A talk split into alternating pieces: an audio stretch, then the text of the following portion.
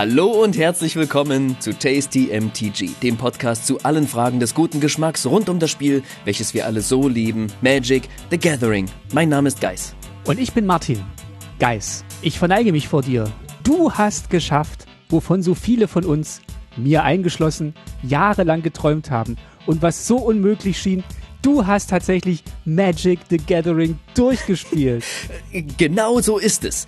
Aber um euch zu zeigen, wie ich das schaffen konnte, muss ich euch mitnehmen ins Jahr 1997, als euch in einer Partie Magic noch Mana Burn widerfahren konnte und Damage über die Spellchain verrechnet wurde und als das Tappen von Mana noch so klang.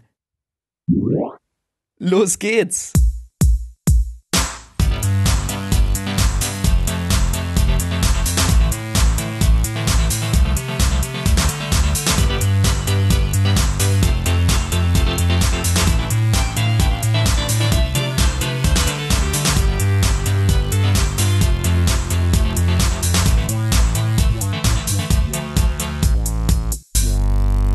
Ja, hallo Guys.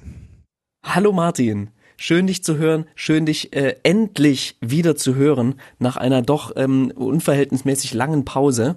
Ja, wir mussten unsere Reise nach Baldur's Gate äh, natürlich noch auskosten und äh, erstmal vielen, vielen Dank für das ganze Feedback, was wir zu dieser experimentellen Folge bekommen haben. Ganz, ganz, ganz toll. Ja, vielen lieben Dank. Leider haben wir uns einen Schnupfen zugezogen, ähm, den wir erst auskurieren mussten in der Zwischenzeit, also ich insbesondere. Koronski ist vorbeigekommen und äh, genau, hat mich ein paar Wochen flach gelegt. Aber jetzt sind wir wieder da und wir sind wieder fit und wir freuen uns. Und ähm, wie so oft in unserem schönen Podcast wieder mal eine Folge, auf die ich mich extrem freue und schon seit ähm, Monaten, wenn nicht gar Jahren vorbereitet habe äh, und mich trotzdem immer noch nicht ready fühle dafür. Heute geht's um das vielleicht beste Computerspiel, das beste Magic Computerspiel, das je rausgekommen ist. Und es nennt sich Magic the Gathering. ähm, hat aber auch den schönen Spitznamen Chandala, denn man spielt auf dem, auf der Plane Chandala. Und davon wirst du mir und vor allem euch auch heute berichten. Ich bin schon ganz gespannt. Und bevor du das machst, gibt es auch noch eine kleine Vorspeise, damit wir dann gut gestärkt äh, nach Chandala aufbrechen können. Und Geist, was gibt's denn heute als Vorspeise? Passend zum Style dieses Spiels, über das wir heute sprechen, gibt's als Vorspeise Mixed Pixels.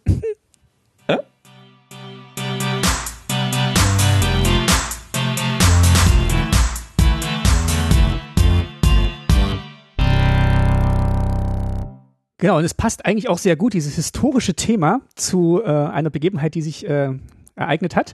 Und zwar äh, sind wir erwähnt worden von einem wunderbaren Podcast, und zwar von mm. Daniel und Richard, die den tollen Podcast Geschichten aus der Geschichte machen den ich schon äh, ganz, ganz lange höre. Und du hast, glaube ich, auch mal reingehört jetzt, nachdem wir diesen Shoutout bekommen haben. Mhm. Und ähm, die beiden machen folgendes, das sind zwei Historiker, die erzählen sich jede Woche eine Geschichte aus der Geschichte und der Clou dabei ist, der eine weiß nicht, was der andere ihm erzählen wird. Und da geht's immer um so ja, historische Begebenheiten, Besonderheiten. Manchmal zeichnen sie das Leben von einer historischen Person nach, manchmal geht's aber auch so um, um so einen ganz kurzen Moment in der Geschichte. Und es ist ein ganz, ganz tolles Format. Und ja, der Daniel, äh, schöne Grüße an Daniel, schöne Grüße an Richard, der spielt auch Magic the Gathering und der hat unseren Podcast gehört und ja, hat den empfohlen. Cool. Vielen, vielen lieben Dank. Äh, das bedeutet uns sehr, sehr viel. Wir wurden mehrfach darauf angesprochen, was heißt, ähm, auch heißt, dass ihr eine ganz, ganz breite Zuhörerinnenschaft habt. Ähm, und ja, vielen Dank, dass wir sozusagen ein bisschen Nutznießer davon sein durften und ein paar Leute darüber uns finden konnten. Deswegen herzlich willkommen alle, die uns heute vielleicht ähm, zum ersten oder zum zweiten Mal hören und uns gefunden haben über, über diesen schönen Podcast. Genau, und wir, äh, wie durch Zufall machen wir dieses Format oder äh, erweisen wir dem Format eine Reminiszenz, indem du mir heute was äh, erzählst von einem historischen Thema und ich mit äh, lustigen Fragen dagegen halte. ja, äh, komm mit mir äh, zurück in eine Welt, in der einige Dinge besser waren und viele Dinge einfacher, zumindest ähm, die Grafik von Computerspielen. Dann lass uns aufbrechen nach Chandala. Was haben wir denn für Hauptspeise? Du hast ein, ein traditionelles Essen aus Chandala mitgebracht. Ich erkläre es dir später. Es gibt heute Food für 10 bis 20 Gold, das Stück. Verlockend.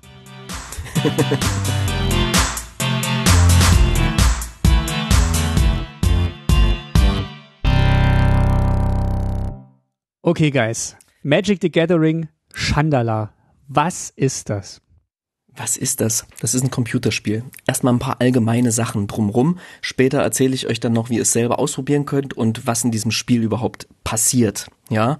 Und Martin grätscht mir einfach permanent rein. Es kann sein, dass ich jetzt ins dreistündige Monologisieren gerate. Ich versuche es aber ein bisschen kürzer und knapper zu halten. Also, wir befinden uns im Jahr 1997. Microprose, ja, mhm. äh, Microprose bringt ein Spiel raus, ähm, und was schlicht und einfach Magic the Gathering heißt. Ähm, Untertitel The Number One Strategy Card Game Now on the PC.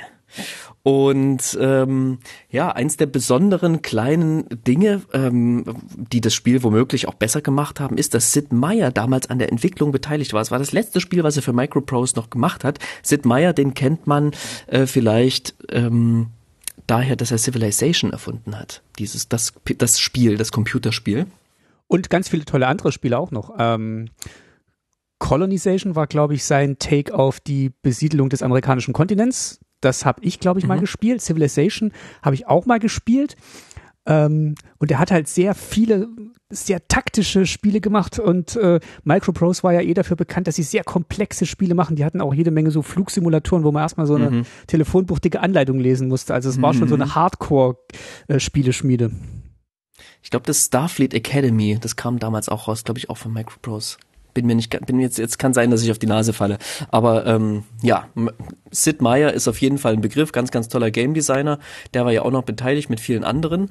Und ähm, ja, Magic the Gathering Chandala, ich sag jetzt einfach Chandala, sonst äh, kommen wir durcheinander und es wird viel zu lang, ähm, ist ein Singleplayer-Spiel, wo man ja Magic the Gathering, also das Kartenspiel spielen kann, mit ähm, ja, also digital dargestellten Magic the Gathering Karten gegen eben ähm, NPCs, aber hat eben auch das Besondere, dass es ganz viele Anleihen hat von Role-Playing-Games. Das heißt, wir befinden uns irgendwie auf einer Karte, wir sind so eine Figur, so eine Person, die rumreisen kann. Äh, wir treffen auf, auf ähm, ja, Monster oder andere GegnerInnen, äh, Wesen, gegen die wir antreten, indem wir Karten spielen. Das das klingt erstmal irgendwie, ja, okay, macht aber total viel Spaß. Denn gerade als ich angefangen hatte, Magic zu spielen, hat, war ich nur in einer sehr, sehr kleinen Playgroup. Es war nicht im Jahr 97, sondern viel, viel später. Und ich hatte aber Bock, die ganze Zeit Magic zu zocken. Und da kann man einfach cool auch mal alleine eine Runde Magic spielen. So, mittlerweile kann man ja fast nur noch ähm, nicht alleine sozusagen, sondern immer nur übers Netz und gegen andere menschliche ähm, SpielerInnen spielen. Und da konnte man das eben einmal ganz alleine machen bin gespannt, was du gleich erzählst, weil ähm, das sind ja wirklich ganz viele Elemente da drin in diesem Spiel. Also Sid Meier hat ja auch Pirates gemacht. Da bewegst du dich ja auch auf so einer Oberlandkarte, wirst du ja gleich noch ein bisschen erzählen und triffst dann auch Leute. Und ähm, Civilization hat ja auch mit so verschiedenen Persönlichkeiten zu tun. Also diese ganzen äh, Staatenlenker oder Len Lenkerinnen, die werden dann auch irgendwie repräsentiert. Mhm. Also ich bin sehr gespannt, wie dieses äh, Magic also, trifft auf Civilization-Prinzip funktioniert. Genau, man muss, man muss allerdings dazu sagen, ich habe den Namen jetzt so sehr oft erwähnt, ne? Das ist nicht Sid Meier's Magic the Gathering, mhm. so, sondern das Team hat angefangen, das zu, zu erstellen, zu bauen, zu bearbeiten und dann hat man Sid Meier nochmal so als, als Spritze quasi ähm, nochmal hinzugefügt dem ganzen Team. Okay. Das heißt, er hat das nicht, ich weiß nicht genau, was er daran gemacht hat. Vielleicht ist es ja wirklich dann irgendwie komplett neu gemacht worden, aber zumindest gab es schon mal ein anderes Team, was ohne ihn angefangen hatte. Ähm, ich erzähle kurz zu der Version, die ich gespielt habe, die ich kenne. Das ist, glaube ich, ganz wichtig für die mhm. Leute, die es vielleicht schon damals gespielt hatten. Ne? Also dieses Spiel durchlief auch diverse Updates. Ne? Es kam irgendwie ein paar Monate später kam Spells of the Ancients raus. Da wurde der Kartenpool erweitert. Und ähm, einer der Kritikpunkte, kann ich am Ende auch noch eingehen, war, dass man das Spiel nur alleine spielen konnte. Ja, also ganz anders, als es, als es vielleicht heute ist, sozusagen, eine ganz andere Qualität. Deswegen, man meinte so, hey, es gibt doch dieses Internet, lasst es uns doch nutzen. Also hat man tatsächlich äh, im Jahre 1998 ähm, die Duels of the Planeswalkers sozusagen Erweiterung Add-on herausgebracht, womit man das dann über ein System, was sich Mana Link nannte, so eine Art Lobby-System, wo man dann gegen andere menschliche SpielerInnen spielen konnte. Und dieses Spiel gehört aber mittlerweile keinem. 2001 sollte es oder 2000 oder irgendwann sollte es nochmal ein Update geben dafür. Von Microprose kam aber nie und ich glaube seit 2001 gibt's Microprose gar nicht mehr. Das Spiel gehört quasi niemanden. Ähm, das ist eine Abandonware und deswegen haben sich dann 2010 ein paar Fans gefunden, die dieses Spiel quasi ja geportet haben und äh, befähigt haben, dass man es auf äh, Windows 7 und aufwärts spielen kann Ich kann aber gleich vorweg sagen, auch auf Windows 7 abwärts ist es spielbar in dieser Version, äh, denn ich ich habe so einen alten Laptop mir behalten, auf dem läuft, Achtung, vielleicht kennst du es noch, Windows Vista. Oh, sehr gut. Aber auch schon sehr modern. Und genau, und da läuft das Spiel drauf, weil die Auflösung irgendwie da auf diesen riesigen 4 zu 3 Bildschirm und so, das sieht irgendwie alles schön aus und das gesamte Feeling, wenn du so ein Lüfterrauschen dabei hörst während des Spiels und so, das passt einfach alles. Deswegen, ähm, genau, habe ich es darauf gespielt. Wie gesagt, 2010 wurde das von der Community quasi geupdatet. Der, der Kartenpool wurde, glaube ich, in, in gewisser Weise auch noch erweitert. Und es gibt sogar eine noch neuere Version, wo man quasi Karten bis 2016 oder so in das Spiel reingeben kann und spielen kann. Die Version kenne ich allerdings nicht. Das heißt, ich habe diese 2010er Version gespielt. Und ähm, wie ihr die auch spielen könnt, das kann ich euch jetzt kurz erklären. Ihr müsst nämlich einfach nur auf archive.org gehen und äh, nach 2010 Duels of the Planeswalkers suchen.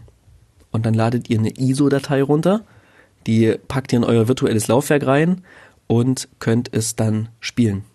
Klingt erstmal ein bisschen as easy as that.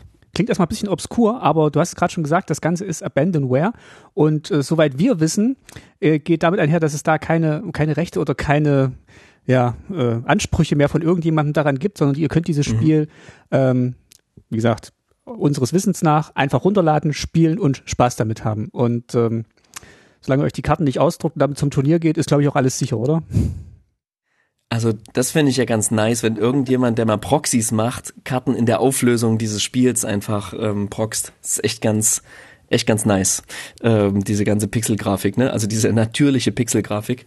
Ähm, ja, nee, niemand hat Ansprüche drauf. Deswegen äh, bekannte Streamer spielen das. Äh, Gabby Sparts hat das gespielt und ähm, noch viele weitere. Und es gibt ein paar ganz interessante Speedruns auch zu sehen. Das heißt, das Spiel ist bekannt, das Spiel wird gespielt und äh, bisher wurde noch niemand verklagt dafür, das Spiel gespielt zu haben. Deswegen probiert es auf jeden Fall aus. Ähm, es gehört quasi uns sozusagen. Es ist uns allen äh, mehr oder weniger überlassen worden. Okay, wie, wie funktioniert's denn jetzt? Also du hast ja schon gesagt, ähm, man spielt natürlich Magic, man hat da so Karten und äh, man hat aber auch irgendwie eine, eine Oberlandkarte und es sind so Rollenspielelemente drin. Wie, ähm, wie, wie passt das zusammen und was, was ist überhaupt das, das Spielziel? Also worum geht's? Genau, also wir bewegen uns mit unserer kleinen Figur, ja, die so pixelig sich durch eine zufällig erstellte Karte hindurch bewegt. Wir bewegen uns über diese Karte, wir laufen über diese Welt, das ist immer eine große Insel, die ist eingezäunt von Wasser und auf dieser Insel gibt es verschiedene Städte, die wir besuchen können und ähm, ähm, das machen wir natürlich nicht aus irgendeinem Grund oder einfach so, sondern ähm, Chandala ist quasi, wird überlagert von einem großen Schatten. Es gibt den bösen Planeswalker Arsakon, der nach Chandala gekommen ist und die Wizards, die dort leben. Es gibt fünf Wizards, einen für jede Magic-Farbe, ähm, weiß, blau, schwarz, rot, grün. Und die ähm, quasi diese Wizards, die fangen jetzt an, äh, getrieben von der von dieser dunklen Macht Asakons Städte zu belagern ähm, und dieses Land in, in, in Angst und Schrecken zu versetzen. Und hier gibt's ein, eine schöne kleine Sache. Vielleicht haben wir kurz die Zeit dafür. Ähm, haben wir kurz, haben wir kurz Zeit, Martin? Bestimmt. Das Schöne bei alten Computerspielen ist es, man installiert die und dann kann man in den Ordner gehen, den man installiert hat und findet in diesem Ordner bei diesen alten Computerspielen halt Dateien, echte, echte Dateien, Bilder, ähm, Videos, Sounds und eben auch Texte. Und ich habe in diesem Wust von, von Materialien, habe ich ähm, zwei Texte gefunden. Ich weiß jetzt nicht, ob die von damals sind oder ob die neuer sind. Der, der Zeitstempel ist, dass die am 25.04.1997 erstellt wurden. Da steht das Änderungsdatum quasi. Das heißt, ich vermute, dass sie nicht von einer Erweiterung kommen und nicht kein, kein Fan-Ding sind. Ich habe diese Texte aber nirgendwo im Spiel entdeckt die sind mir, sind mir vollkommen neu. Und ich würde diese Texte, die quasi einmal tail.txt heißen und story.txt und das, der, der eine Text ist ganz ähnlich zu dem anderen und die ergänzen sich so ein bisschen. Ich würde die einmal kurz vorlesen, weil das beschreibt uns ein bisschen die Welt, in der wir uns befinden und was hier überhaupt passiert. Dann lass mich doch diese Geschichte ein bisschen untermalen mit Musik von Chandala. Bitte. Ja. Äh, ich mache mal ein bisschen so Oberlandmusik hier rein, die wir äh, aus dem Spiel und Geis äh, erzählt eine schöne Geschichte aus Chandala. Chandala war immer eine Welt, die reich war an magischen Kräften. Viele Bewohner dieser Welten wurden mit der Fähigkeit geboren, die magischen Quellen des Landes zu formen und zu steuern. Um den Missbrauch der Magie zu verhindern, wurden viele Jahre zuvor fünf Gilden der Magie gegründet. Jede dieser Gilden spezialisiert sich im Studium und der Benutzung einer bestimmten Farbe von Magie. Nach einiger Zeit befanden sich die Gilden miteinander in Konflikt.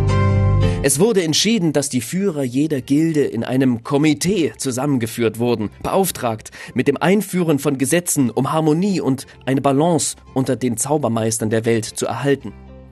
Es gab eine Zeit der Probleme, eine Zeit des Leidens und des Todes, eine Zeit, in der Böses das Land durchzog und Gefahr in jedem Schatten lauerte. In der Ebene von Chandala wurde die Macht der Magie geboren, und die fünf Zaubermeister regierten mit Terror die Bewohner des Landes. Aus der Sicherheit ihrer massiven Burgen heraus sandten die Zaubermeister gewaltige Kreaturen, gierige Zauberer und heißhungrige Monster, und für Äonen litten die Bewohner durch Schweigen und Kummer. Aber einige erlangten teilweise Weisheit und meisterten einige wenige der starken Zaubersprüche, komplexen Hexereien und wunderbaren Verzauberungen, mit welchen die Zaubermeister ihre Macht ausgeübt haben. Bis eines Tages ein junger Krieger das Wissen von unzähligen Generationen sammelte und auszog, das Land von der Geißel zu befreien, unter der es so lange gelitten hatte. Ich habe gerade gedacht, so beim Lesen, man macht sich ja heute, also um auch diese Rollenspielaspekt nochmal reinzubringen vom letzten Mal, man macht sich aber große Gedanken um die Welt, die man da erschafft und äh, mhm. die Konflikte und so. Und guck mal, so einfach kann es sein.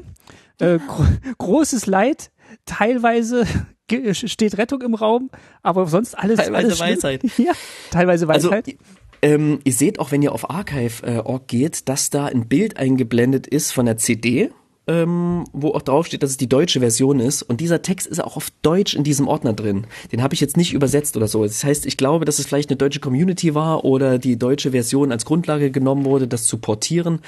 Ähm, ganz schön. Hier ist auch von Asakon überhaupt nicht, überhaupt nicht die Rede. Das ist quasi der, der Endgegner, auf den man trifft. Vielleicht soll der auch als Überraschung dann auftreten. Ähm, von ja. dem hat man nicht mehr so viel gehört seitdem, oder? nee, nee, nee, nee. War auf das Bad ähm, war auch nicht dabei. Genau, also wir haben diese fünf Zauberer, ne, die sind im Spiel auch ganz schön dargestellt, so ähm, in, als als Frauen und und Männer äh, in so Rüstungen und die die Frau so ein bisschen wie ein Meervolk mit so äh, ähm, ich glaube, die ist Dreizack ich glaube schon. Er hat auch keine so richtigen Füße, scheint mir, sondern nur so eine, also nee, eine auslaufende, schlängelige Flosse. Ja, ich kann es nicht so richtig erklären. Da ist bestimmt so ein Elf der dabei? grüne Zauberer, also die haben alle solche geilen Disco-Stäbe auf jeden Fall. Die haben so wie so leuchtende LEDs dran. Jeder hat so ein Staff irgendwie, so ein Stab. Äh, beim schwarzen Zauberer ist es so eine Sense. Beim weißen Zauberer ist so ein ja, christliches Kreuz irgendwie da oben dran, also fast christliches Kreuz, möchte ich mal sagen. Grüne hat auch Zauber einen Turban auf. Hat so eine große Grüne Zauber ist so ein grüner, so ein grüner Gandalf, ne? Ach stimmt, der hat so eine grüne Tatze, ja genau. Und was hat bei Rot? Ein Kelch? Irgendwie ja, so Kelch? Blutkelch. So diese Frau, die so gut wie nichts anhat. Die hat eigentlich nur so ein Borat-Bikini ähm, an. Ja. Und zu ihren Füßen es ist ein Spiel liegen, von 97. liegen Nicht viele Totenschädel. Damals. Da liegen viele Totenschädel, ja. Das kann ich kurz erklären, ne? Und zwar sammeln sich diese Totenschädel an, diese Zauberer, die belagern immer wieder im Laufe des Spiels Städte. Harmlose, arme, Städte, die nichts verbrochen haben. Und dann gibt's immer Newsflash. Ja, gibt's so eine Einblendung, da steht drüber, drüber Newsflash. Und dann steht immer da, welche Stadt gerade von, äh, belagert wird von welchem Zauberer oder Zauberin. Und dann hat man die Aufgabe, diese, diese Stadt eben ähm, ja zu, zu befreien. Und äh, wenn man das nicht schafft rechtzeitig, re rechtzeitig, dann äh, sammeln sich eben so ein paar von den Totenköpfen an. Dann ist diese Stadt zerstört und äh, oder dieses Dorf und die Zauberer sammeln diese Totenköpfe an das ist dann so ein bisschen so ein visueller Hinweis, denn das darf nicht zu oft passieren, wenn es dreimal passiert. Wenn ein Zauberer es schafft, dreimal sozusagen ungehindert eine Stadt äh, zu belagern, dann ist es Game Over. Aber dafür gibt's ja dich, du verhinderst das, indem du, indem die Städte einfach reinläufst und sagst, halt, ich habe hier diese magischen Karten. Ja, richtig, genau, genau, genau. Ähm, ähm, genau, also die Zauberer werden dann auch mächtiger sozusagen, wenn man das nicht schafft und ähm, äh, ja, genau, da wird dann der sogenannte Spell of Dominion gewirkt, wenn sie, wenn sie, ähm, wenn man das nicht oft genug verhindern konnte. Also es hat auch alles irgendwie ganz witzige, ganz witzige Namen. Ähm, ja, da ist man dann in so kleinen Dungeons unterwegs. Die gesamte Oberfläche dieser Karte ändert sich plötzlich. Ja, man ist in wirklich in so einem, oh, wie nennt sich das, wenn man diese Computerspiele, wo man nur so durch Tunnel hindurch geht. Also Dungeon Crawler. Ähm, ja, Dungeon Crawler, es gibt dafür auch so, na gut, man guckt, von, man guckt quasi Nee, ja, das, das, das, ich meine was anderes, aber das alles, was du sagst, ist richtig. Ähm, aber man hat die Perspektive von so schräg oben und man läuft durch so ein ähm, Labyrinth hindurch, was man noch nicht sieht, denn äh, nur je weiter man vordringt in diesem, in, in diesen Gängen quasi offenbaren sich, äh, was sich am Ende eines Gangs befindet oder ähm, ja, welche Monster sich darin verbergen, welche Goodies vielleicht man auch finden kann.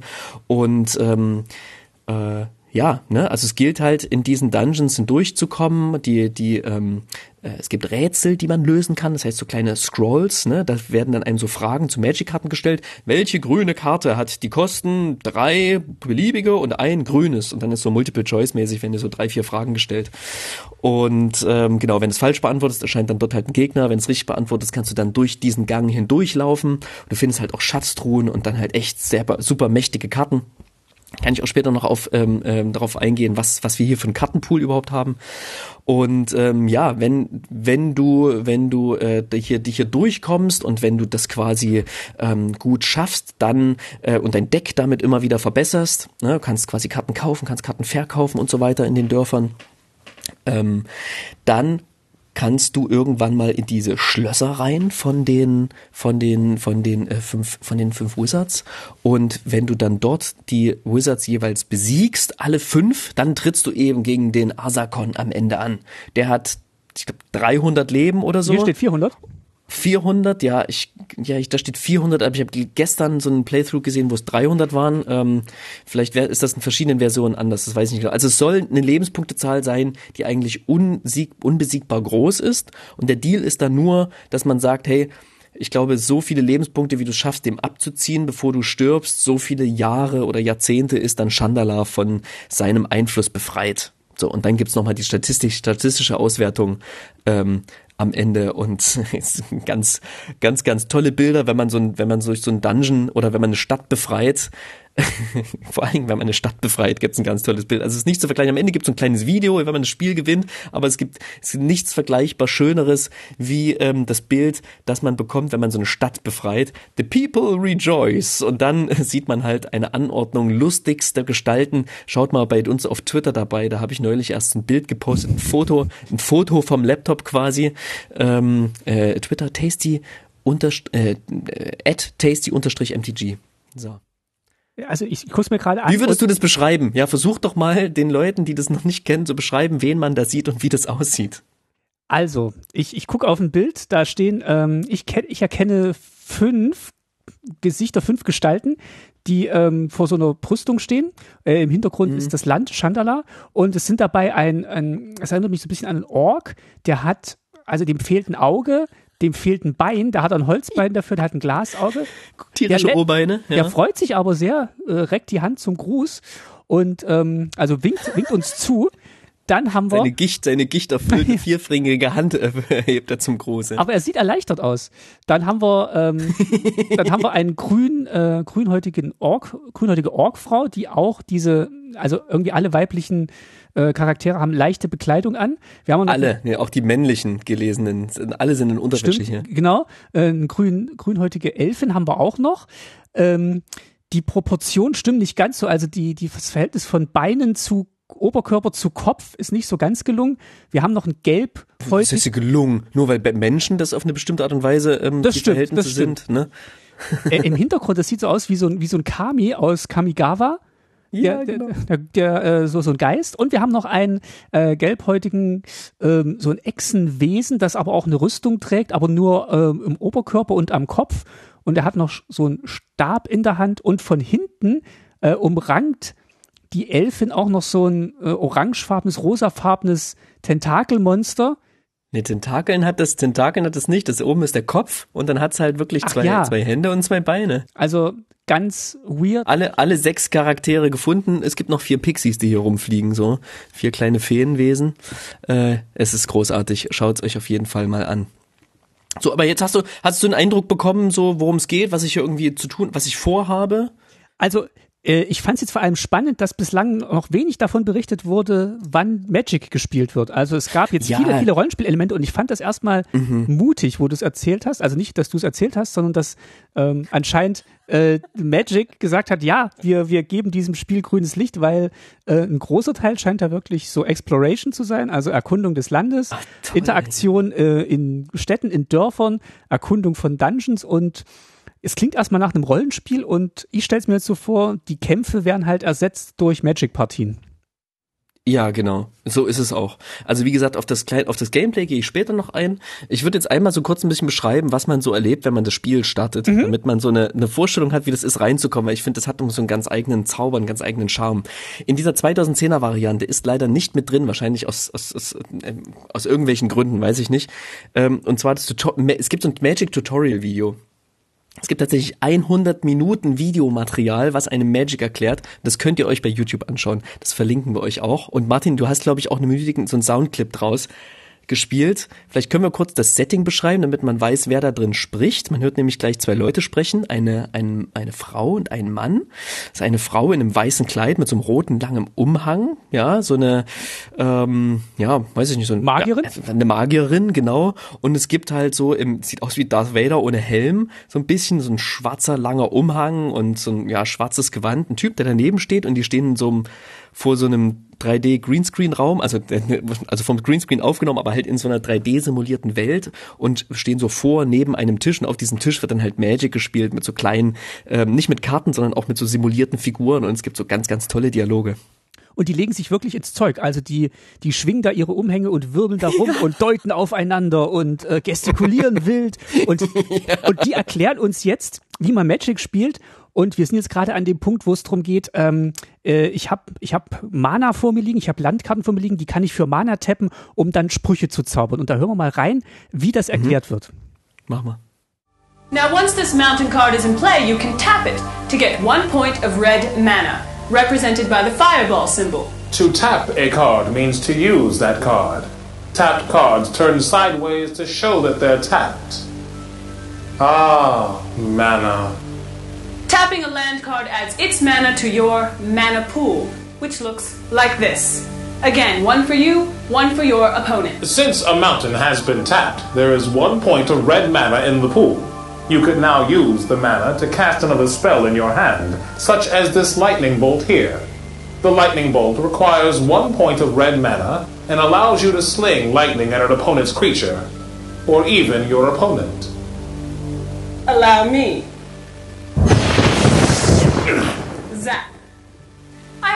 Damaged my hapless foe for three points of damage, which is subtracted from his life points. Here. When your life points hit zero, that's it. Duel over. So try to keep the points up. Of course, a well prepared wizard wouldn't have to stand there and get fried. For example, I might have an interrupt spell, such as this blue elemental blast. By tapping an island. If you have an untapped island to spare. I can interrupt her spell, sending it directly to the graveyard. so weit vielleicht mal. Und ich finde, es ist eigentlich so tolle, viel. Das ist so toll, wenn einem so Magic erklärt wird. Da ist man gleich richtig, richtig drin, finde ich. Ich sag nur, to tap a card means to use a card. Und er hat auch gleich oh. richtig darauf hingewiesen, dass One Untapped Blue Mana immer äh, mit Vorsicht zu genießen ist. Auf jeden, ey.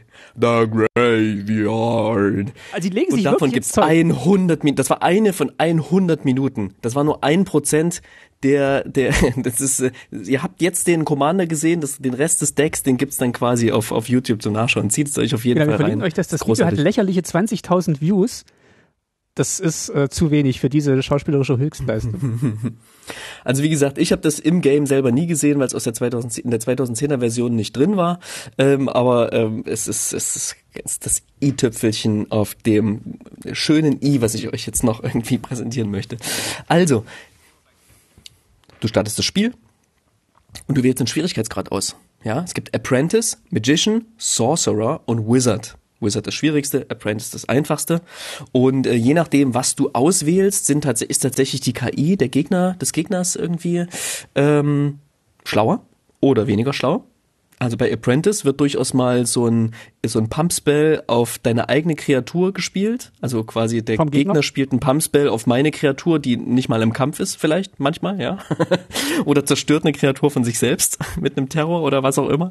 Ähm, das heißt, äh, es, man kann schon auf Magician spielen oder auf Sorcerer. Das Spiel wird nicht zu hart auf jeden Fall und äh, man kommt trotzdem noch ganz gut, ganz gut hindurch.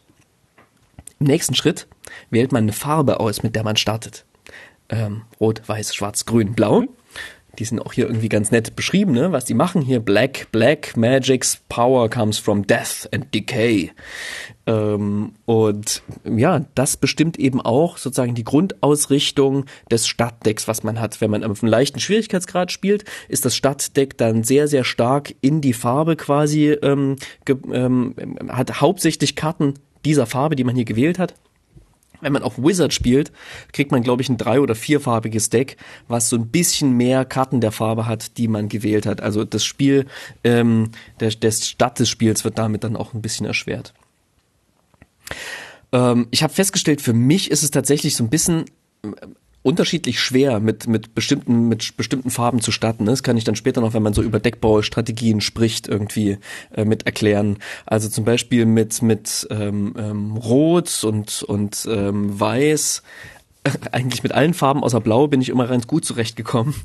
Ähm, mit Blau nicht so richtig, weil dann doch irgendwie äh, sehr, sehr viel über Combat Damage läuft und ähm, Blau nicht so viele, zumindest in dem Stadtdecks, nicht so viele coole Kreaturen drin hat. Ja, dann geht's weiter. Was kommt bei, was kommt bei allen klassischen guten Computerspielen danach meistens? Dann baust du dir deinen Helden und ziehst los. Genau, richtig. Da kommt der Avatar-Generator.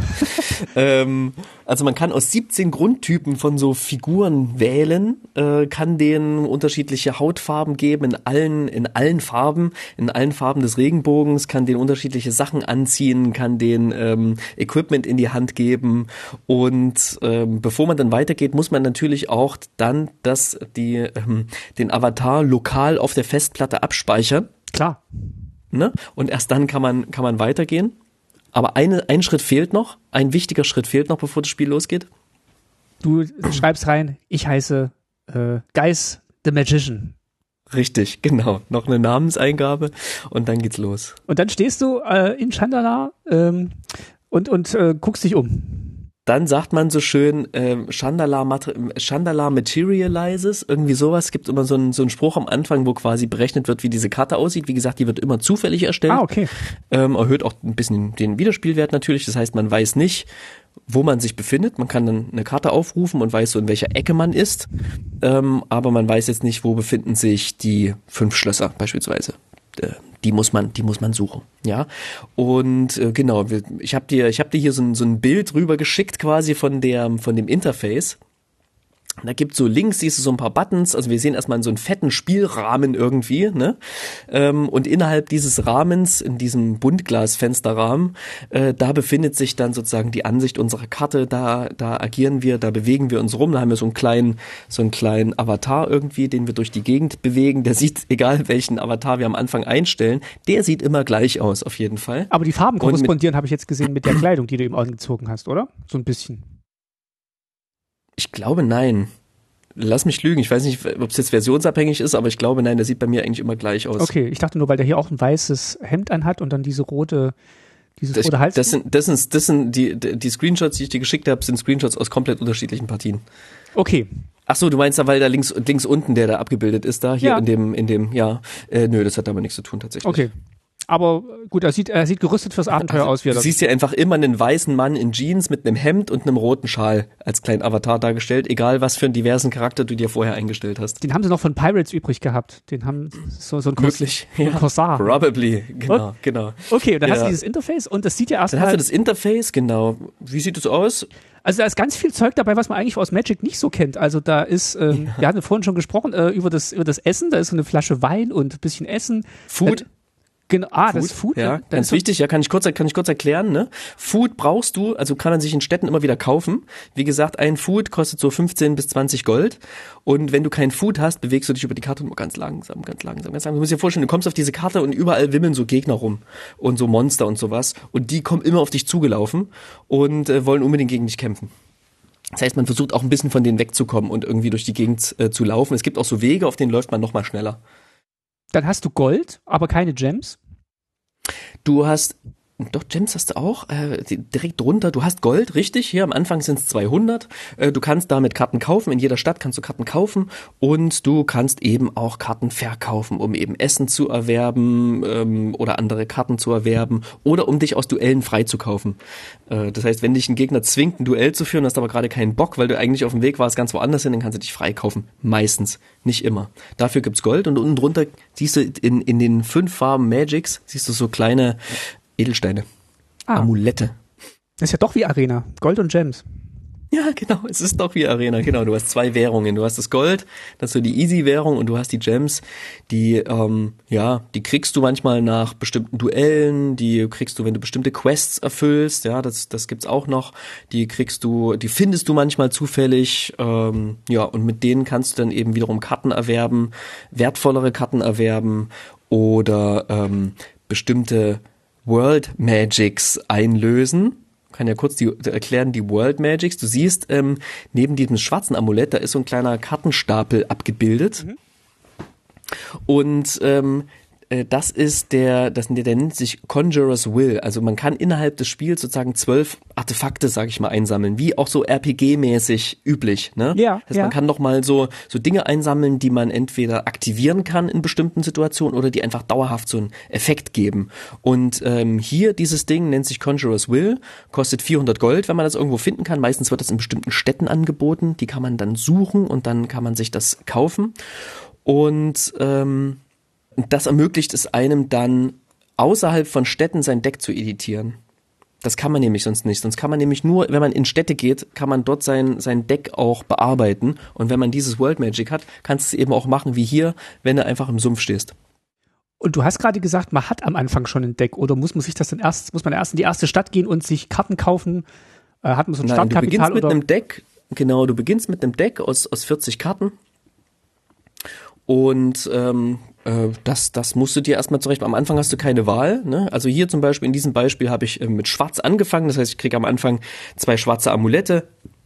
Ein grünes kriege ich auch noch, das erkläre ich gleich. Ähm, und ich habe dieses schwarze World Magic eben von den zwölf möglichen, die es gibt.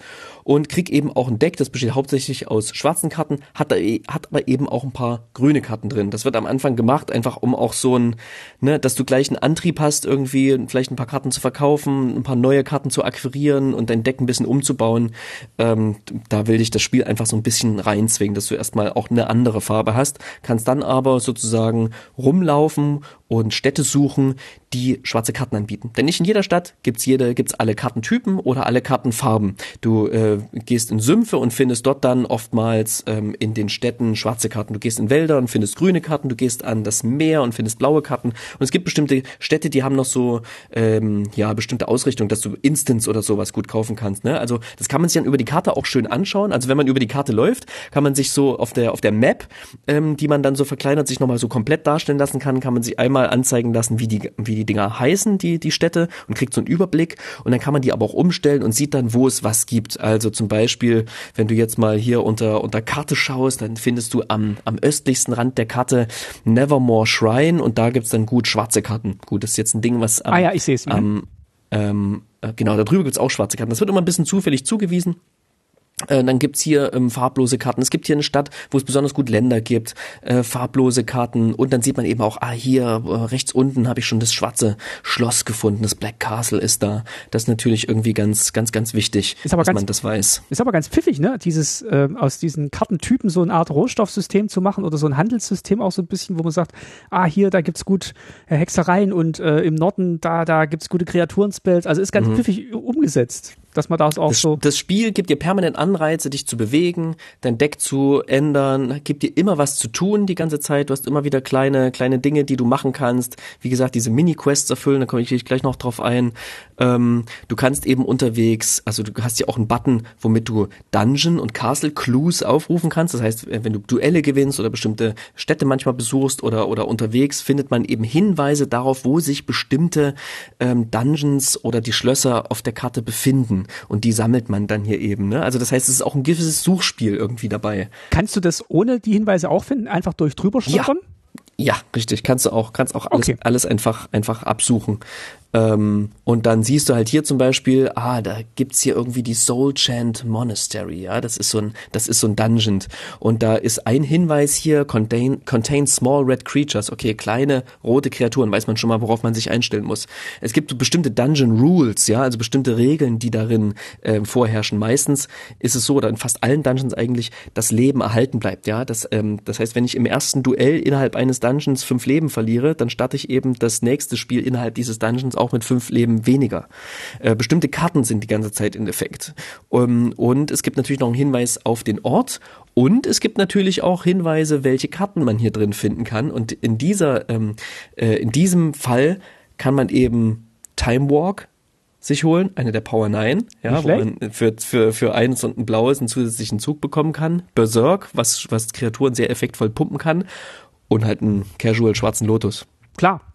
Der liegt da Die einfach so sind dann rum. natürlich auch, auch nicht so leicht ähm, zu schaffen. Wenn man noch kein gutes Deck hat, sollte man die erstmal einen Bogen um die herum machen. Ähm, aber man kann halt auch Glück haben, in Dungeon betreten, wo dann halt zufällig das Layout, was zufällig erstellt wird, diese Wege dann halt so gesetzt sind, dass vor der Schatztruhe, in der sich der Black Lotus befindet, halt kein Gegner steht. Dann hast du kein Duell, dann holst du den Black Lotus, gehst wieder raus und lässt den Dungeon hinter dir. Ein Traum, ein Traum. Ja, es ist ein Traum. Genau, du kannst dir permanent dein Spielerprofil irgendwie hier aufrufen in diesem Interface, ne? Also auf der linken Seite hast du so diese Buttons, um halt Karte, dein Deck und diese Dungeon Clues und eben deine Statistiken quasi abzurufen. Und jetzt haben wir aber zwei Sachen oder eine wichtige Sache noch nicht erwähnt, die du hier unten angezeigt siehst. Also wir haben Gold, daneben ist das Food und dann gibt's halt noch ein Symbol, äh, was aussieht wie so ein ägyptisches Ankh, nennen, nennen die sich so? Ja, ein Angstsymbol? Ankh-Symbol, ja. Und da steht eine 10 daneben. Ähm, das sind die sogenannten Mana-Links. Du startest das Spiel sozusagen oder jede Partie mit 10 Leben. Und du kannst, wenn du ähm, kannst noch zusätzliche von diesen Mana-Links sammeln und dann quasi deine Lebenspunktezahl, mit der du ein Spiel beginnst, ein, ein Duell beginnst, äh, erhöhen. Okay, am Anfang bist du eigentlich so ein bisschen schwächlich und kannst quasi nur zehn Trefferpunkte, hast nur zehn Trefferpunkte und das kannst du dann hochleveln äh, durch diese Genau. Angstsymbole. Richtig, genau, genau. Ähm, ja, ich habe eine ganz coole Liste gefunden, was diese ganzen, diese ganzen, ähm, ähm, äh, sag schon, World Magics irgendwie machen. Die gehe ich jetzt nicht alle durch, aber es gibt ganz, ganz tolle Sachen, die einfach die Grundregeln so ein bisschen verändern und einfach, ja, wie so Enchantments irgendwie so, äh, wie, die du wie Enchantments dabei hast. Also sehr, sehr RPG-like und ähm, ja, das, das macht total Spaß, die zu sammeln, diese Mana-Links zu sammeln, ähm, zu gucken, dass du Food hast, mit dem Gold irgendwie zu handeln, du hast die Amulette zu sammeln. Also wie gesagt, du hast einfach genug zu tun.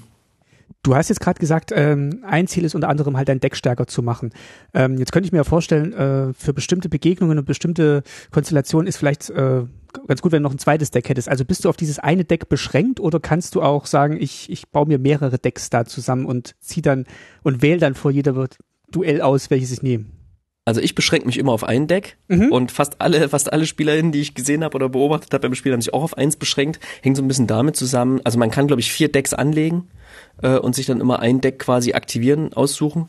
Ähm, aber ich habe gemerkt, du willst halt auch bestimmte Karten verkaufen können, um dann halt Kohle zu haben, um sich neue Karten zu holen, um dieses Food zu kaufen. Du kommst, du stößt manchmal auf der Karte eben auch auf so, in Sümpfen sind's Friedhöfe, ähm, in der, in der Plains ist es wie so ein kleiner griechischer, ähm, Tempel? griechische Ruine irgendwie, Ah. so ein kleiner verfallener Tempel. Und da kann man dann eben auf ähm, ja zufällige zufällige da Sachen stoßen, eben auch Orte, äh, eben auch Dinge, wo man sich einfach für Gold Karten kaufen kann, beliebige Karten kaufen kann. Okay, also das Ressourcensystem unterstützt eigentlich nur ein Deck. So richtig. Ich würde sagen ja, aber das hat auch sowas ein bisschen mit Playstyle zu tun. So, du bist halt dann irgendwie, du startest das Spiel als der Red Wizard und willst dann halt auch irgendwie der Red Wizard sein. Okay. Und du startest vielleicht mit einem rot-grünen Deck oder mit einem schwarz-grünen Deck oder so, aber eigentlich willst du dann Monocolored spielen, weil du bist ja als dieser Typ gestartet, aber es zwingt dich überhaupt nichts, dabei zu bleiben. Du kannst auch komplett auf eine andere Farbe switchen und ähm, es macht überhaupt keinen Unterschied. Und du kannst ja auch so Five Color Good Stuff Deck zusammenbauen, wenn du das irgendwie. Selbstverfreilich. Okay. Aber hallo, gerade wenn du dann die ganzen Moxer hast, ähm, lohnt sich das definitiv. Ja, genau. Und auf dieser Karte, also diese zufälligen Funde, genau in den Sümpfen sind es Friedhöfe, im, ähm, es gibt Berge, so Säulenruinen, Schiffswracks und so Baumhöhlen. Und dann trifft man eben manchmal auf Gegner, die haben ganz, die haben ganz tolle Karten, wenn man gegen die antritt. Man kriegt einfach Karten geschenkt, kleine Belohnungen, manchmal gibt's einfach Rätsel. Also das macht es zusätzlich nochmal irgendwie interessant, ähm, diese Karte. Äh, diese, ja, diese, diese Karte, auf der man sich bewegt. Jetzt hast du gerade schon gesagt, die Moxes sind drin, der Black Lotus ist drin. Ähm, das klingt ja erstmal ganz verlockend, dass man mal mit Karten spielen kann, für die man sonst äh, Oh. auf Magic Online sehr, sehr viel Geld ausgeben müsste und in Magic Arena gar nicht drin sind. Also das war, als ich angefangen habe mit Magic zu spielen, für mich tatsächlich der Anreiz, ne, so einen Lotus zu kriegen, diese Moxe zu kriegen, die halt so, die Power 9 halt irgendwie mal mit der zu spielen, mit der man nie eine Möglichkeit hat zu spielen, wo man eigentlich auch in der Playgroup kaum sagt, ja, komm, jetzt drucken wir uns alle mal ein Vintage-Deck aus und spielen irgendwie damit gegeneinander, macht man halt dann irgendwie doch nicht. Und um einmal zu erfahren, sag mal, sind die überhaupt, sind die wirklich so gut, diese Karten? Machen die wirklich sowas? Ist so ein Dual Land wirklich so gut, wie es alle sagen? Ist es seine paar hundert Euro wert? Oder ist der, ist der Lotus irgendwie seine 10.000 Euro wert oder 20 oder 800.000 Euro, je nachdem, welche Version man kriegt? Ähm, und das war ganz cool. Und das hat mich auch ein bisschen von diesem Fluch befreit, von diesen Karten. Und ähm, ich habe die natürlich im Laufe des denke ich, Spiels, ja. wirst du immer besser. Irgendwann kriegst du diese Karten. Und irgendwann, bau, du baust sie natürlich in dein Deck ein. Und es ist unfassbar, was die machen. Und es ist so krass, mit einem Lotus zu starten und einem Mox und einem Land und hast plötzlich im Turn One fünf Mana und castest einen Shivan Dragon. Ähm, und dann bist du halt irgendwie mit fünf Power fliegend auf dem Board. Und das ist einfach unfassbar krass. Das gewinnt halt Partien und das, das Glück, die zu ziehen am Anfang, ist halt, ne, wenn du das Glück hast, dann veränderst du die Partie extrem. Es warpt diese ganzen Spiele unfassbar und ähm, die sind aus gutem Grund auch gebannt. So. Die sind geil und die sind stark und die sind ikonisch und die sind legendär, aber sie machen das Spiel nicht besser. Aber es klingt tatsächlich so, als ob es, wie du schon gesagt hast, so ein bisschen den Fluch auch von diesen Karten nimmt, sondern weil sie hier wirklich zu dem gemacht werden, was sie eigentlich sind, so Spielsteine, so Spielelemente, Ja. mit denen man einfach mal spielt und sagt, toll, äh, hat geklappt heute, hat Spaß gemacht. Und man hat nicht so dieses im Hinterkopf, das ist jetzt ein Investment und wenn ich damit gespielt habe und am besten spiele ich gar nicht damit und leg's in den Safe. Ja, ja, genau, genau. Richtig, richtig. Man kann einfach damit spielen und gegen den Computer einen Lotus auszuspielen, das fühlt sich auch nicht schlecht an, weißt du? So. Ähm, oder die Moxe irgendwie ins Spiel zu bringen und damit was zu machen. Das, das ist einfach cool. Und es macht hier in dieser, in dieser, auf dieser Fläche sozusagen, in diesem Medium macht es mega Spaß, damit zu, damit zu zocken. Und du weißt auch, du kannst den Mox nicht kaputt machen, äh, oder den, den Black Lotus irgendwie kratzen oder knicken oder sowas. Und du hast halt die Game Economy voll unter deiner Kontrolle, ne? Also du bist nicht davon abhängig, dass der, wenn du heute Nacht spielst, dass der dann doppelt so teuer ist und morgen gar nicht zu kaufen gibt, sondern Genau, wenn du das Geld hast, kannst du den einfach äh, kaufen, also das virtuelle Geld und äh, du musst, du machst dich nicht arm dabei. Hey, und trotzdem, du kriegst die nicht so einfach. Das sind Karten, die kannst du nicht für, für Amulette kaufen und auch nicht für Gold. Die musst du dir erspielen. So, das wissen die natürlich, dass die geil sind. Das wussten die 97 schon, dass die, dass die broken sind, diese Karten. So, das war da schon klar. Und deswegen sind das auch so richtige Achievements, die du dir sammeln kannst in Form dieser Karten, mit denen du dann aber halt weiterspielen kannst auch. Das ist, das ist wirklich ganz cool.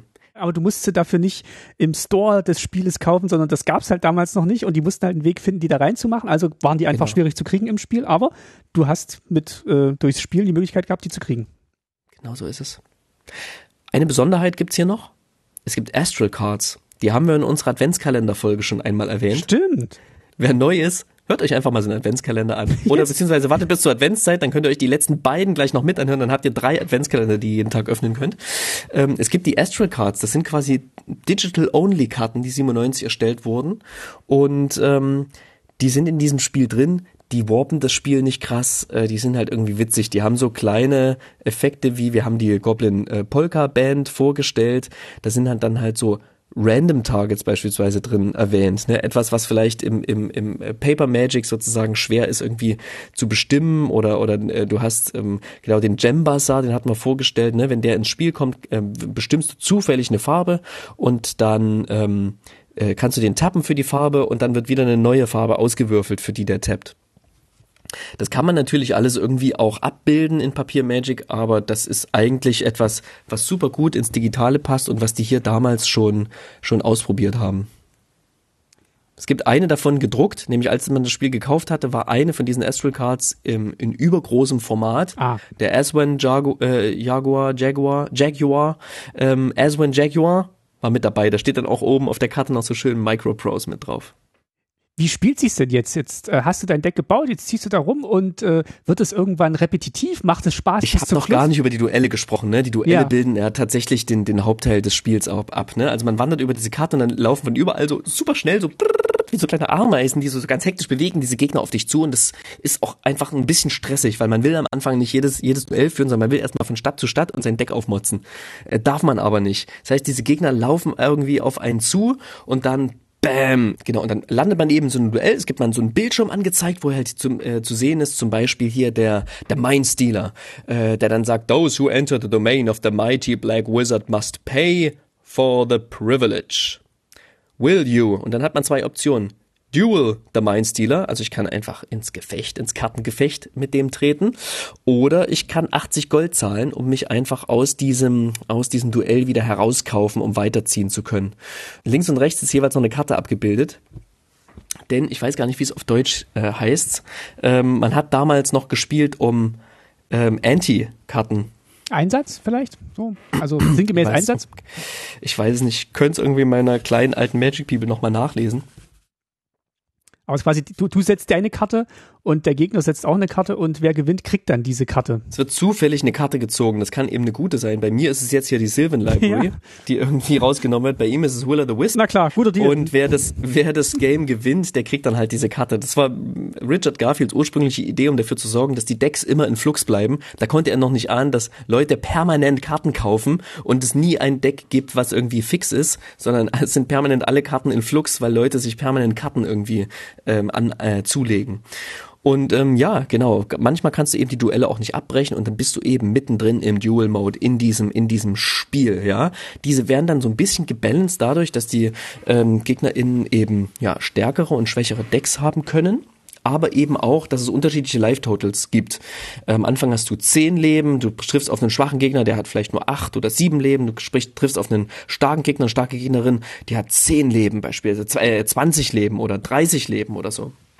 Das heißt, ähm, dann hast du es deutlich, deutlich sch- schwerer zu gewinnen und wenn dann halt noch irgendwie eine sehr, sehr starke Karte auf dich zukommt, dann ähm, genau ziehst du manchmal den kürzeren und verlierst eine Karte. Ja, man kann jederzeit speichern und jeden Speicherstand wieder laden und jedem Duell irgendwie so aus dem Weg gehen.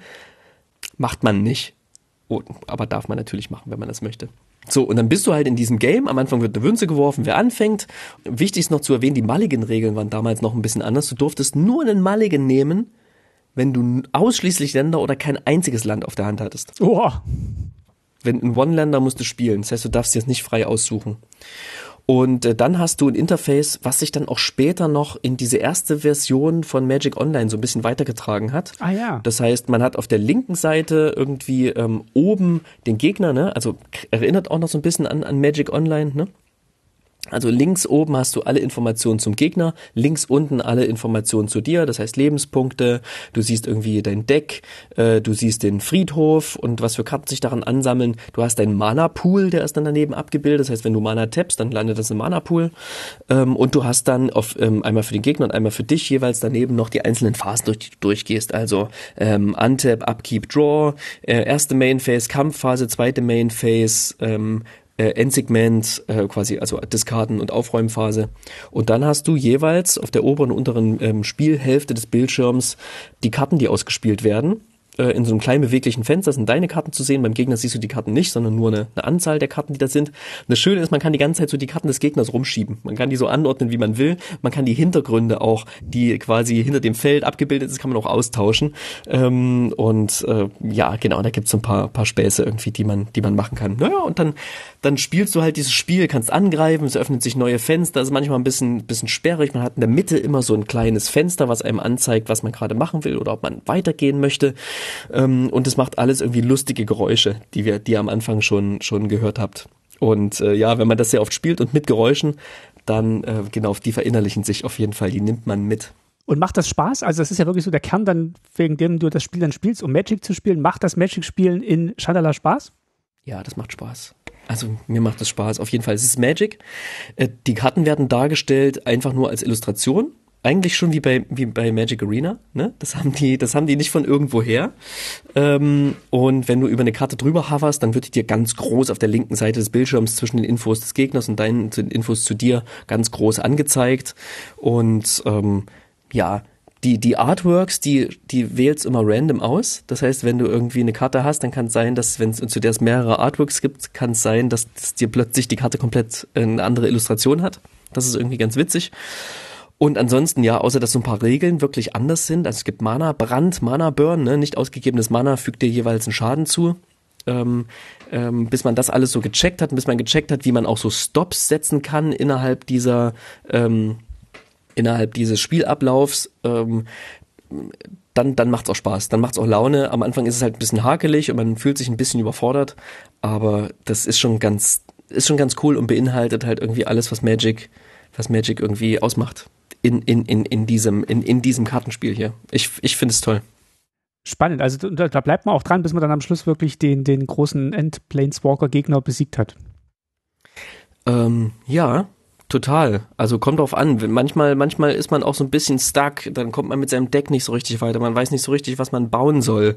Und ähm, genau, deswegen gibt es so ein paar, gibt so ein paar Strategien irgendwie, mit denen man vorgehen kann. Also erstmal muss man wissen, man hat immer ein 40-Karten-Deck. Viele Sachen werden einem nicht erklärt. Das ist das, was solche Spiele, diese alten Spiele auch manchmal frustrierend macht. Ähm, man hat immer ein 40-Karten-Deck. Du kannst aber mit einem Deck starten, was weniger als 40 Karten hat, was viel, viel weniger Karten hat, was keine Karten hat. Und dann füllt dir ähm, das Game dein Deck automatisch mit random Ländern auf 40 auf, wenn du das Spiel startest. Okay, hast dann 39 das muss man, Länder. Das muss man einmal wissen. Du kannst aber auch mit einem Deck spielen, was glaube ich bis zu 60 Karten ist. Ich glaube, nach oben gibt's gibt's auch eine Grenze.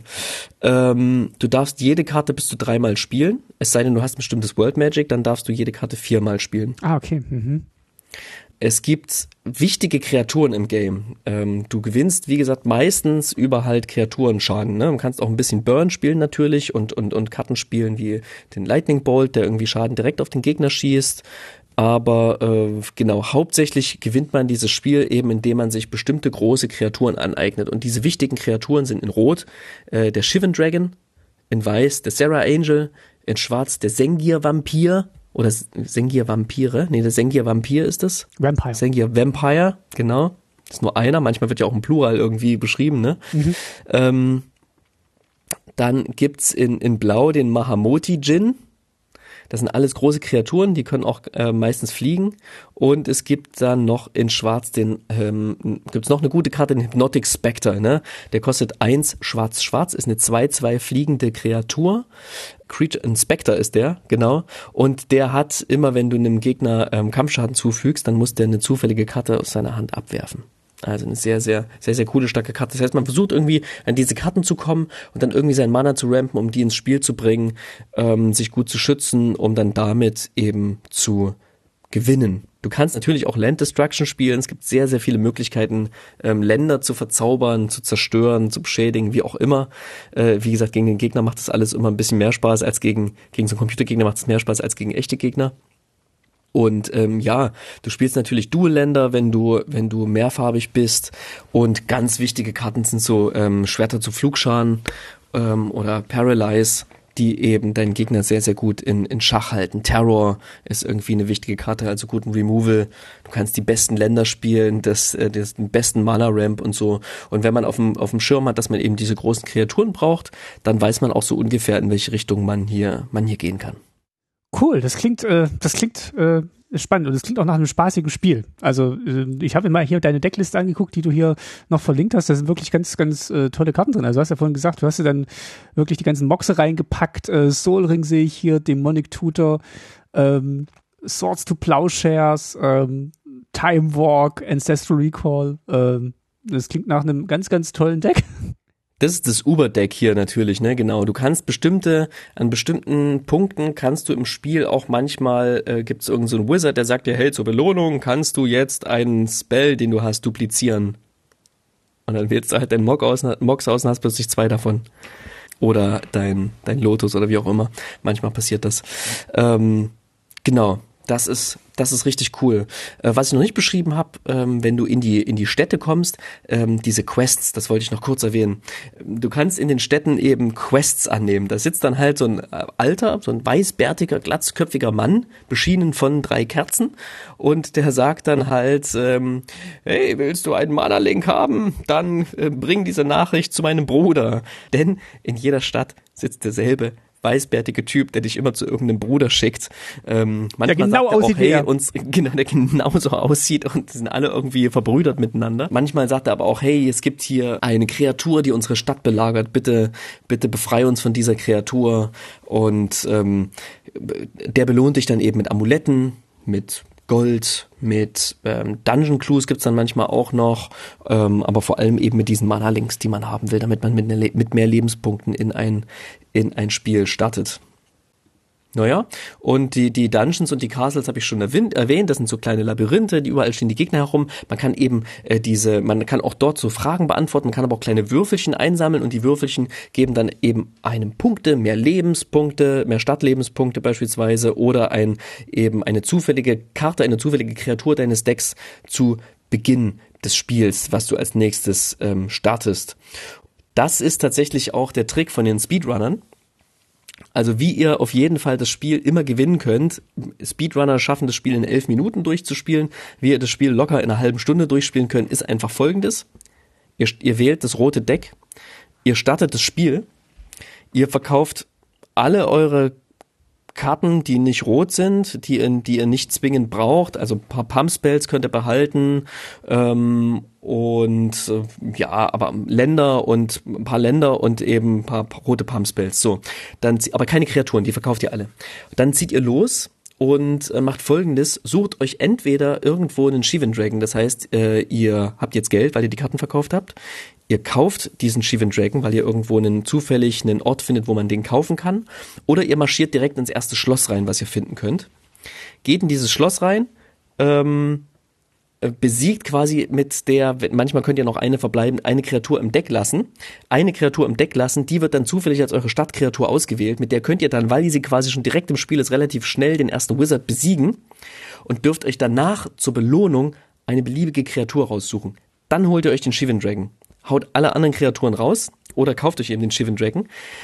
Und in einem Dungeon mit dem entsprechenden Bonus startet er eben direkt am Anfang im Spiel. Könnt ihn dann noch pumpen und gewinnt damit halt das Game innerhalb kürzester Zeit. Die große Herausforderung, die dann noch bleibt, ist es einfach nur, die anderen äh, Schlösser zu finden auf der Karte und nicht in irgendwelche Duelle aus Versehen reinzurennen. Und ähm, äh, damit habt ihr das Spiel dann gewonnen.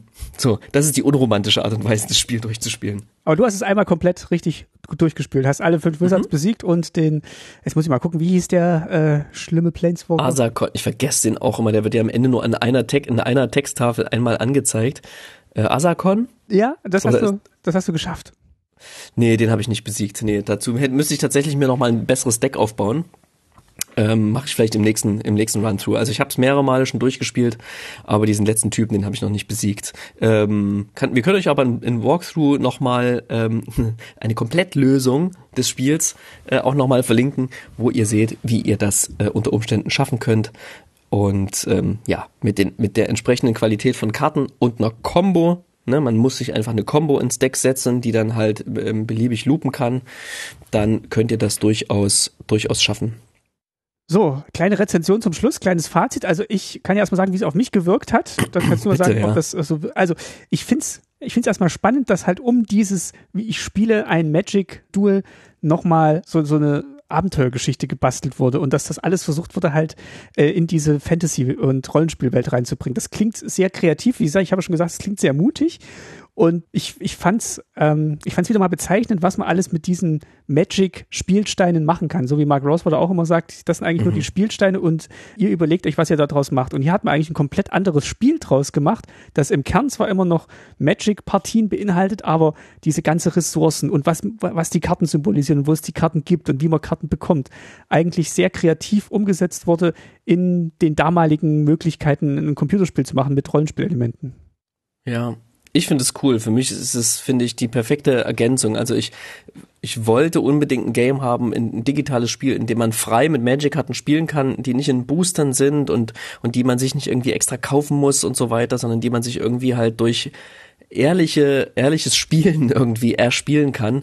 Und äh, diese Version hat einem alles geboten. Ich muss allerdings dazu sagen, es hat, hat echt eine Weile gedauert, bis ich mich so in dieses Regelwerk eingefuchst hatte. Also ich habe tatsächlich sehr lange gespielt, ohne so richtig zu kapieren, was passiert da jetzt, was sind diese World Magics, ähm, was hat's jetzt genau mit dem Food auf sich und so weiter. Da musste ich mich ein bisschen reinlesen, weil ich nirgends, muss ich leider lang sagen, wirklich nirgends eine richtige ähm, so eine richtige Beschreibung, so ein richtiges Manual irgendwo gefunden habe, sondern habe dann über über solche kleinen Walkthroughs, die ich, die man eben ähm, durchlesen kann und über über das, was die Streamer und Streamerinnen da auf YouTube hochgeladen haben, ähm, sich dann eben selber sozusagen erschauen kann irgendwie. Und das war, das war ein bisschen doof, aber so ist es halt bei diesen alten Spielen. Aber wenn man einmal drin ist, dann ist es echt, dann ist es echt nice und macht Spaß. Und wenn man weiß, okay, ah, hier um eine Karte zu kaufen und das Kaufen irgendwie abzubrechen, muss ich halt jetzt Y oder N drücken, aber da die von der amerikanischen Tastatur ausgehen, muss ich halt Z oder N drücken, so. Ähm, das sind solche Kleinigkeiten, die am Anfang durchaus mal nerven können. So. Warum muss ich plötzlich meine Tastatur benutzen, wo ich es vorher überhaupt nicht musste? So ein Zeug. Naja. Das Spiel kam aber damals relativ gut an. Ja, es wurde 400.000 Mal verkauft bis ähm, zwischen 97 und 99 ähm, wurde eigentlich relativ gut bewertet, aber es wurde immer wieder angemerkt, gerade zum Grundspiel, dass es halt eben nicht übers Internet spielbar ist was mich wundert, also 97, 98, keine Ahnung, ich habe da noch nicht viel vom Internet mitbekommen zu der Zeit, aber ja, das war einfach die Zeit, wo es losging und wo man das halt von so einem Spiel auch irgendwie erwartet hat.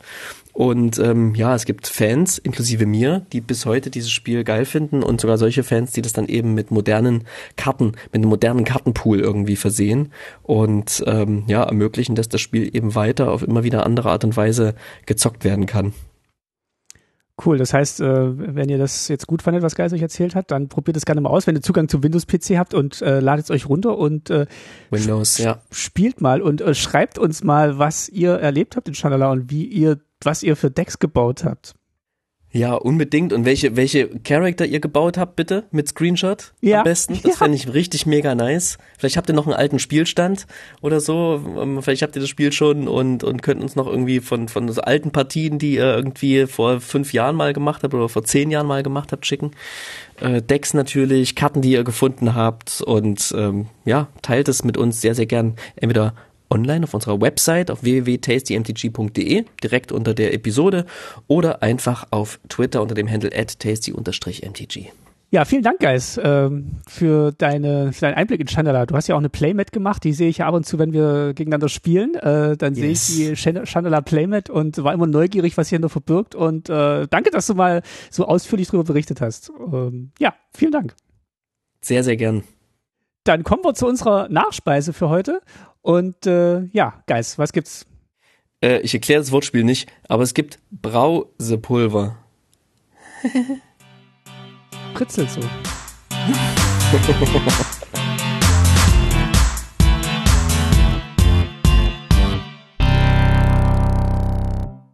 Wer meine Chandala Playmat mal sehen möchte, der muss mit mir natürlich Magic spielen. Wo kann man mit mir Magic spielen? Entweder man trifft mich zufällig irgendwo. Du hast äh, immer das dabei. aber zurzeit relativ selten. Ja, ja, ja, ja, ja, natürlich. Äh, das passiert aber zurzeit relativ selten, wo man mich gezielt finden und äh, auch mit mir spielen kann, ist auf dem Tasty MTG Discord Server. Und dieser Tasty MTG Discord Server, der hat ein Thema und das ist Pauper. Wenn ihr mal Bock habt, mit uns zu paupern, äh, mit mir zu paupern, mit ähm, anderen coolen Leuten zu paupern, ähm, dann kommt auf diesen Discord-Server. Man sagt ja, äh, habe ich gestern gelesen, Pauper ist in Common. Common. Ja, und jeder ist auch herzlich willkommen. Gut, also ja, ihr seht, äh, das ist ungefähr das Niveau dieses Servers. Wir tauschen uns aus über über die Meta, über Decks, ähm, die mit diesen gewöhnlichsten aller Karten gespielt werden. Uns macht große Laune und ich habe munkeln hören, dass da auch das ein oder andere In-Person-Paper-Event in nächster Zeit anstehen könnte. Da halten wir euch auch auf dem Discord auf jeden Fall auf dem Laufenden und etwas ganz Besonderes gibt es da jetzt auch zu finden. Und zwar äh, der liebe Dennis, den ich letzte Folge schon erwähnt habe. Hi Dennis, da bist du schon wieder, genau. Und diesmal möchte ich erwähnen, dass Dennis was echt ziemlich Cooles gemacht hat. Und zwar hat er einen Braubot programmiert, ein Discord-Braubot. Und den kann man eben, ein, ein Pauper-Braubot, und den kann man eben finden und ausprobieren auf unserem äh, Discord. Der Link ist übrigens ähm, in unserer Twitter-Bio verlinkt oder vielleicht auch hier in den Show Notes nochmal. So, ihr kommt also auf unseren, äh, auf unseren Discord und gebt ein im Braubot Ausrufezeichen Brau. Und dann kriegst du halt ein zufälliges Deck ausgespuckt. Und dann äh, äh, eilt euch zum Beispiel so eine Nachricht. Was willst du haben? Verflüchtigten Grübelschlängler? Nee, alle Fässer sind komplett leer getrunken. Siehst du nicht, wie voll es hier ist? Als hätten sich, als hätten sich hier alle Bauern versammelt. Hm, warte. Ich habe hier noch ein Punkt, Punkt, Punkt. Also ja, befinden wir uns in so einer kleinen Taverne und äh, hier bekommen wir von Asmara Nomadika Destiny Kultaka persönlich aufgetischt dieses Deck Blau Control mit vielen glänzenden Artefakten.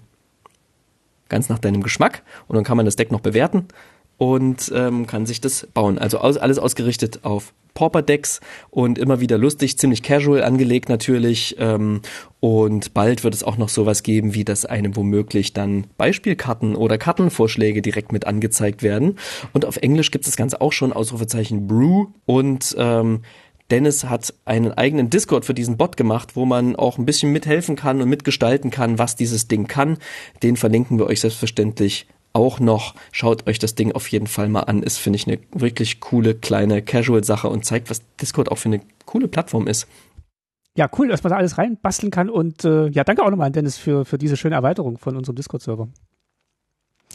Ich möchte mich noch bedanken äh, bei allen, die uns bei Steady unterstützen. Das sind in diesem Monat Sönke, Lutz und Daniel. Herzlichen, herzlichen Dank. Ähm, alle, die uns auf Steady unterstützen, äh, bekommen ja seit letzten Monat auch immer noch so eine kleine Bonusfolge, die wir jetzt gleich im Anschluss noch aufnehmen. Äh, Booster Fun mit Geis und Martin. Da machen mhm. wir äh, Booster auf und überlegen uns, was wir Spaßiges mit den geöffneten Karten machen. Für heute haben wir uns überlegt, spielen wir ein kleines Magic Minigame, wo wir gegenseitig Karten raten.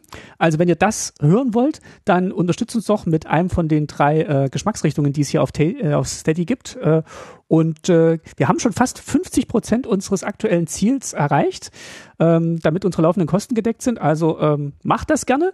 Und wenn ihr nichts übrig habt, um uns in den Hut zu werfen, dann freuen wir uns natürlich auch, wie beim letzten Mal, über ganz, ganz viele Kommentare. Das hat uns wirklich sehr, sehr gefreut, wie viele da gekommen sind zu der Baldur's Gate Folge. Also haltet dieses Level gerne und äh, schreibt uns, was ihr von dieser Folge haltet, was ihr gerne mal hören würdet bei uns. Da freuen wir uns auch drüber. Ja, vielen lieben Dank. Danke euch äh, für die für die Unterstützung und lieben Gruß an Sönke, mit dem ich gestern erst gepaupert habe. Also auch äh, genau auch ein äh, Pauper Aficionado.